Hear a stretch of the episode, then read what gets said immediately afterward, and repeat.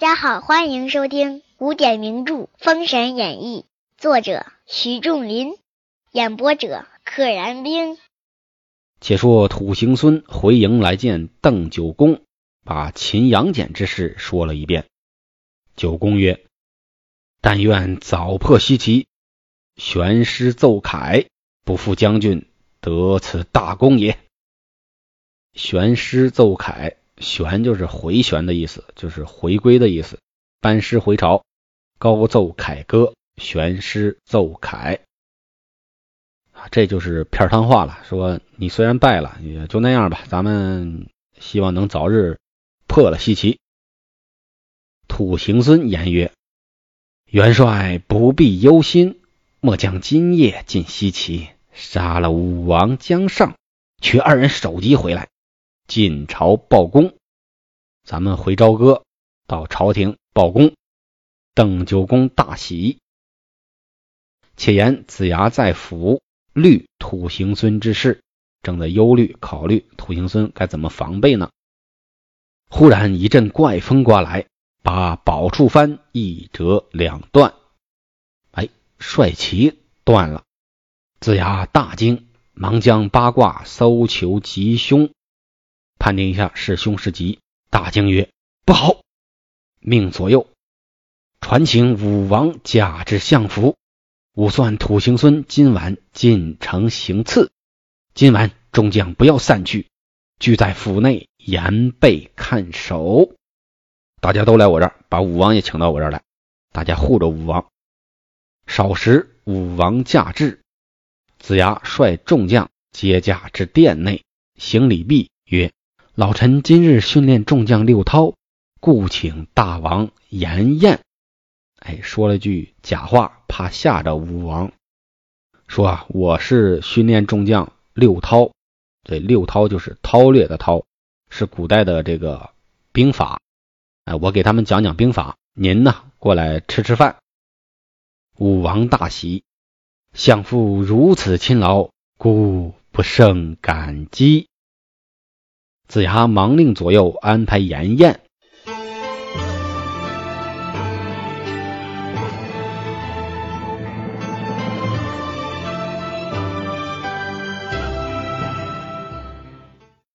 是武王夜宴，不敢说土行孙行刺一节。且说时至初更，土行孙进了西岐，到处找寻，来至子牙相府。只见众将弓上弦，刀出鞘，势立两旁，大家是都有准备。土行孙在下面立等，不得其便，在下面等了一会儿，看不太方便，只得伺候。这个伺候不是现在的意思，哎，我伺候你，伺候老人，这个就是在这等着，在这等候。且说杨戬上殿来。对子牙悄悄道了几句，子牙许之。哎，神神秘秘的说了几句话。子牙说：“嗯，就按你说的办。”子牙先把武王安在密室，着四将保驾。子牙自坐殿上，运用元神。且言土行孙久等不能下手，心中焦躁，自私。我且往宫里杀了武王。啊，他没一直没看到武王，他一直看到的是姜子牙，想杀姜子牙没机会呢，就说那我先去杀武王吧。虎行孙离了相府，来寻皇城，未走数步，忽然一派笙簧之音，笙簧都是古代的乐器，笙和簧。猛抬头看时，已是宫内，只见武王同嫔妃奏乐饮宴。哎呦，武王和各个妃子高奏音乐，边喝边吃。土行孙见了大喜，轻轻趁在底下等候。哎，钻在土底下，伺机发动。不多时，武王命众宫人各散，自同宫妃解衣安寝，都散了吧。然后和一个妃子脱了衣服睡觉。土行孙把身子钻将上来。提灯在手，上了龙床，哎呀，他还拿了个灯，一跳跳到了龙床之上。土行孙只一刀把武王割下头来，往床上一掷，一掷千金的掷就是扔的意思。此时只见宫妃醒来，惊问曰：“汝是何人？寅夜至此？你是什么人？半夜居然跑到龙床上来？”土行孙曰：“吾非别人，乃成汤营中先行官土行孙是也。武王已被吾所杀，而欲生乎？欲死乎？欲生欲死？你是想死啊，还是想活？”公妃曰：“我乃女流，害之无益，可怜舍妾一命。若不弃贱妾貌丑，收为婢妾，得是将军左右。啊，我是个女流之辈，你杀了我呢，也没什么好处。可怜可怜我吧，赦免我一命。你要不嫌我丑呢，把我收为婢妾，就是奴婢、小妾的意思。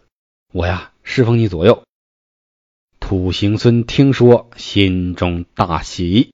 土行孙比较好色，女子见此，满面堆笑，百般应诺。这女的也挺高兴，啊，说我我侍奉您啊，太棒了，您是我的主。难道你真的不怀疑我接近你的目的，还是你高估你的美？土行孙不觉情意，遂解衣上床。情意，这个意是飘逸的意，说明这个兴奋劲儿上来了，色心大起。解了衣裳，上了床，要行那鱼水之欢呐。用手正欲抱搂女子，刚想要抱她，只见那女人反把土行孙搂住一束。他还没抱这个女的呢，女的夸把他给抱住了，搂住一束啊，束就是束缚的束，把他抱得死死的、紧紧的。喝一声：“好匹夫！你把武当谁？”土行孙再看时，原来是杨戬。杨戬将土行孙夹着走，不放他沿着地来至相府见子牙。哎，杨戬的这个智谋是有阴谋，有阳谋，有高端的，也有这种比较有趣的，甚至可以说是低俗的。扮个女的勾引他，抓住之后呢，给它夹在这个嘎吱窝里，不让它双脚沾地，不放它沿着地。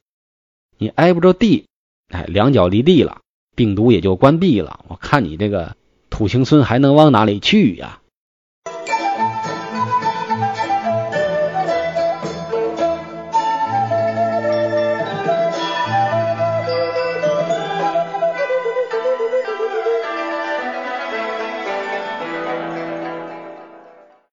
且说子牙见杨戬拿了土行孙，大喜，传令拿出去斩了。杨戬领令出府。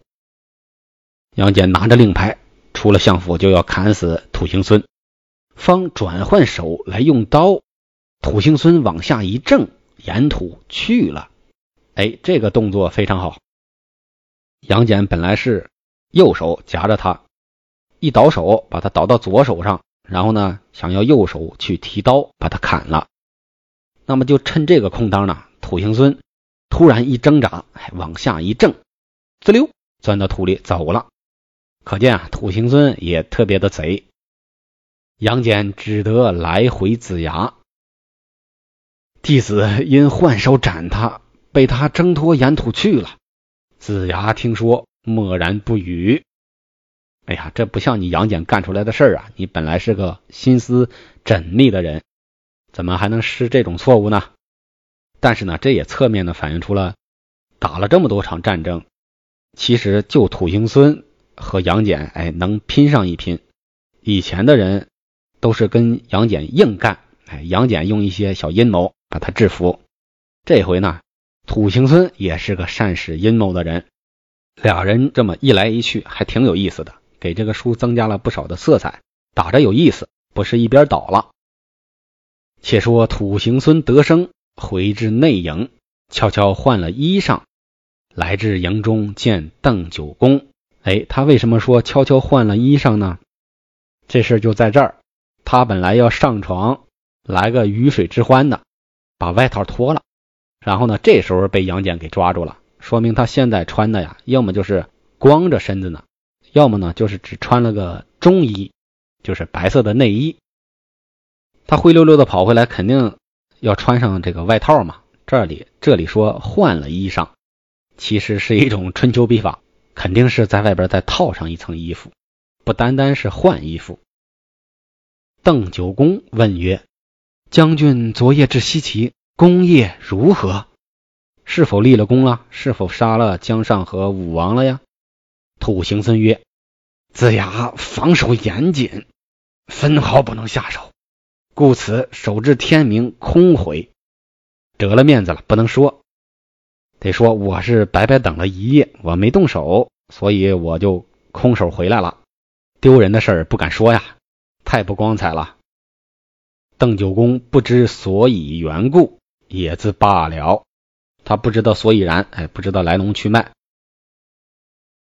再说杨戬上殿来见子牙曰：“弟子往仙山洞府访问土行孙是何出处，将捆仙绳问个下落。”杨戬知道自己犯了个错误，所以要将功补过。这个在人物心理上是做出这种选择是再正确不过了。杨戬要去问问捆仙绳到底是个从哪儿来的，这样呢好找一个破除土行孙的方法。子牙应允，杨戬随离西岐往夹龙山来，不知后事如何，且听下回分解。本集到此结束。小朋友、大朋友、老朋友，请点订阅。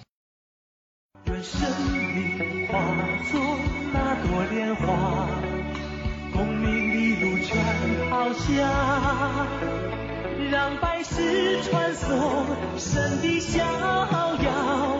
我辈只需都在世间潇洒。